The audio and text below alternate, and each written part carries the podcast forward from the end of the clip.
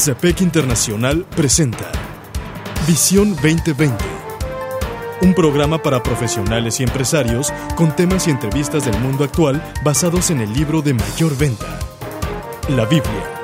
Esto es Visión 2020. Iniciamos.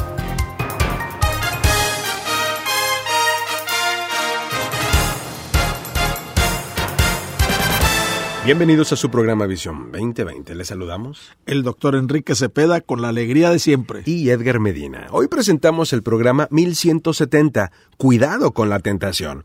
Para iniciar escuchemos primera carta a los Corintios, capítulo 10, versículos 6 al 14. Todo eso sucedió para servirnos de ejemplo, a fin de que no nos apasionemos por lo malo como lo hicieron ellos.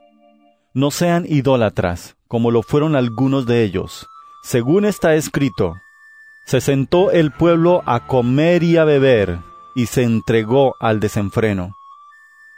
No cometamos inmoralidad sexual como algunos lo hicieron, por lo que un solo día perecieron veintitrés mil. Tampoco pongamos a prueba al Señor como lo hicieron algunos y murieron víctimas de las serpientes. Ni murmuren contra Dios, como lo hicieron algunos y sucumbieron a manos del ángel destructor. Todo eso les sucedió para servir de ejemplo, y quedó escrito para advertencia nuestra, pues a nosotros nos ha llegado el fin de los tiempos. Por lo tanto, si alguien piensa que está firme, tenga cuidado de no caer. Ustedes no han sufrido ninguna tentación que no sea común al género humano. Pero Dios es fiel y no permitirá que ustedes sean tentados más allá de lo que puedan aguantar. Más bien, cuando llegue la tentación, Él les dará también una salida a fin de que puedan resistir. Por tanto, mis queridos hermanos, huyan de la idolatría. Doctor, pues arrancamos este programa que está basado en una excelente, excelente reflexión para el maná de lunes, escrita por Robert Tamasi, en donde, donde nos habla acerca de algo que escuchamos con muchísima frecuencia. Todos los días, todos los días. ¿Qué es lo que nos dice? Nos dice Tamasi que sucede con tanta frecuencia en nuestros días, y es cierto, que apenas, uh, pues ya lo vemos común, ya lo vemos natural, normal. Nos acostumbramos. Que un prominente líder, ya sea político o un ejecutivo de negocios o una figura de deportes o hasta un clérigo, comete una gran violación a la ética o queda atrapado en un grave escándalo. Sí. Ahora, al oír hablar de ello, ¿qué pasa?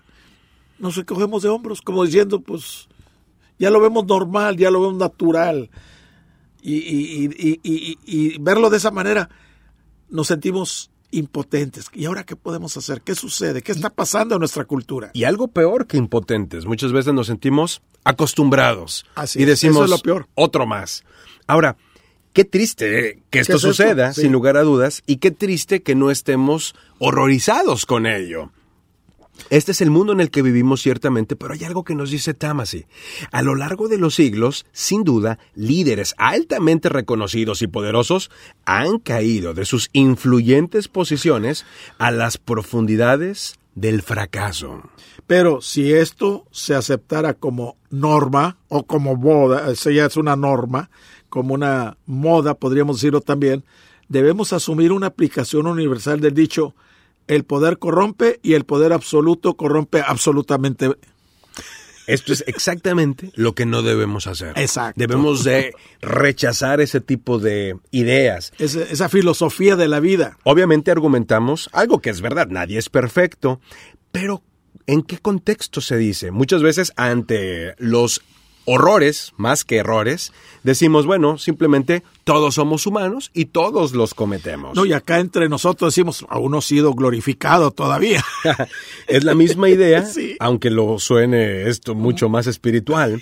El hecho es que estos fracasos al final del día siguen siendo noticia Sí. y ponen de relieve la realidad de que eh, la, la adhesión a los altos estándares éticos y valores morales es todavía algo que esperamos de nuestros líderes. Ya sean del gobierno, ya sea de pequeñas empresas, ya sean ejecutivos de grandes corporaciones. Se espera esa ética, esa moral uh, de altura. Ahora, el problema, sin embargo, no es cómo convencer a los dirigentes que nunca podrán vivir de acuerdo a las altas exigencias éticas y morales. Más bien, ¿cuál es el problema? El problema consiste en usted y dentro de usted mismo. Ahí está el problema. ¿Cómo podemos cumplir siempre con lo que sabemos que es correcto e incorrecto? Y ser líderes dignos de seguir en nuestros propios hogares, los lugares de trabajo y en nuestras comunidades. Es una pregunta muy importante, Edgar. Bueno, nos dice Robert, en la lectura del eterno manual de negocios más conocido como la Biblia, vemos una evaluación honesta de la condición humana. Romanos 3:10 sentencia de una manera contundente, no hay justo ni a un uno. Pero esa declaración no se ofrece como justificación eh, de una falta de integridad o por la negativa a seguir las directrices morales aceptadas. En cambio, las escrituras nos proveen las advertencias y sugerencias para alcanzar y mantener un mejor nivel de comportamiento, el cómo vivir y vivir bien. Pensemos en esto, es como si una persona tuviera una tendencia genética a desarrollar una enfermedad. ¿Qué esperaríamos? Que la persona dijera, ah, bueno, yo ya sé de que me voy a morir, así que dale duro hasta ver oscuro. o diríamos, oye, si esta persona tiene una tendencia genética a desarrollar cierta enfermedad, ¿no tendría que cuidarse más? Pues, pues, ¿cómo no? Sabemos que como seres humanos tenemos una tendencia a fallar, tenemos que cuidarnos más y debemos de aprender a hacerlo. Y aquí hay algunos principios que nos van a ayudar a caminar con integridad en un mundo que no lo es. El primero es nadie es inmune. Hace años me enteré de que el dirigente de una importante organización no lucrativa dijo, la única zona donde nunca tendremos un error es en las relaciones. Unos años más tarde fue descubierto en una relación adúltera con su asistente administrativa. Es por eso que la Biblia advierte, por lo tanto, si alguien piensa que está firme, mire que no caiga, tenga cuidado de no caer. Este es uno de los principales problemas. Cuando yo asumo que ese no va a ser mi problema, voy camino a él. Qué terrible. No, cuidado. Debo de saber que soy vulnerable. Soy vulnerable a tener eh, movimientos equivocados. Soy vulnerable a tener pensamientos equivocados y soy vulnerable a tener acciones equivocadas. Por eso me encanta la filosofía de CEPEC en donde hablamos acerca de tener un mentor. Así es. Y de tener una persona a la que le doy autoridad para que me jale las orejas. Ya, inclusive. rendir cuentas. Qué importante es rendir cuentas. Rendir cuentas es algo importante para nuestra sociedad, para Así es. nuestra vida y también, sin lugar a dudas, para nuestra familia. Estamos escuchando Cuidado con la Tentación. Búscanos en Facebook como programa Visión 2020. Regresamos. En Visión 2020 nos interesa conocerle. Escríbanos a apartado postal 1960 en Monterrey, Nuevo León, México. Código postal 64000. Si nos quiere escribir por correo electrónico, la dirección es todo seguido y en minúsculas. Visión 2020 Internacional arroba msn.com. Visión 2020. Uno se convertirá en mil.